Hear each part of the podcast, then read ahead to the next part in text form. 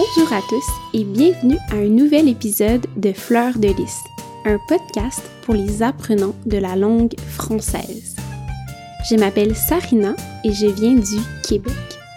À travers chaque épisode, je vous ferai découvrir un nouveau sujet qui m'intéresse.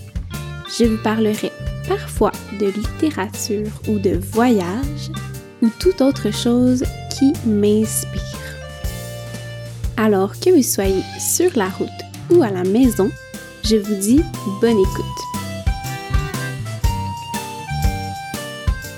Dans cet épisode, je vous parlerai d'une expérience très spéciale, celle de déménager à l'étranger. L'expérience de partir de son pays d'origine, de sa maison, pour découvrir autre chose. Peut-être que certains d'entre vous connaissent cette expérience. Ou peut-être que vous planifiez déménager dans le futur. Parfois, ce genre de décision arrive de manière plus inattendue qu'on le pense. Déménager à l'étranger, ça peut vouloir dire déménager dans une autre ville, comme de Toronto à Montréal. Mais c'est peut-être aussi dans un autre pays, comme de partir de l'Australie pour venir au Canada. C'est peut-être pour une période limitée, comme six mois, un an, deux ans, ou c'est peut-être pour toute la vie. Une chose est certaine, c'est qu'il y a beaucoup à dire sur une telle expérience. Aujourd'hui, je vais vous parler de mon expérience à moi. Il y a un an, je suis déménagée du Canada à l'Italie. Au début, je ne savais pas si j'allais rester pour très longtemps.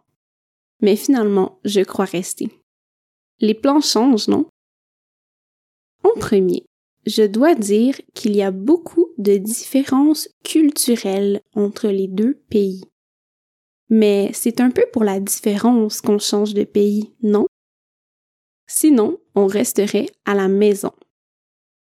Mais il y a des différences assez subtiles qui peuvent nous surprendre, de manière positive ou négative aussi. Alors, je vous donne un exemple. Les Canadiens sont connus pour être polis. Vous le savez peut-être déjà. C'est un stéréotype très commun. Les Canadiens et la politesse. Mais je dirais que c'est vrai que les Canadiens sont polis, bien éduqués, très respectueux. Par exemple, à Montréal, c'est très normal et commun de laisser les gens passer devant soi quand on fait la file. Par exemple, si on attend pour prendre l'autobus, c'est très normal pour nous de dire après vous, avec un geste de la main, pour laisser passer les autres dans l'autobus. C'est très naturel pour nous, c'est comme ça. Alors maintenant, disons que pour une fille de Montréal, c'est un choc de voir que ce n'est pas comme ça partout. Les traditions sont différentes partout. En Italie, par exemple, les gens ne sont pas aussi polis, je dirais. Ce n'est pas une mauvaise chose, c'est seulement différent. C'est alors important de s'habituer à la culture du nouveau pays. Sinon, il peut arriver des situations un peu drôles. Dans l'exemple de l'autobus, si on est trop poli et on laisse tout le monde passer dans la file, alors on risque de tout simplement pas entrer dans l'autobus et rester à l'extérieur. Oups, ça vient avec l'habitude, heureusement. Alors, la leçon, c'est qu'avant de déménager à l'étranger, Soyez prêts à faire face à de nouveaux défis et apprendre de nouvelles manières de prendre l'autobus, par exemple. Par contre, je dirais que j'ai eu une très belle expérience ici en Italie.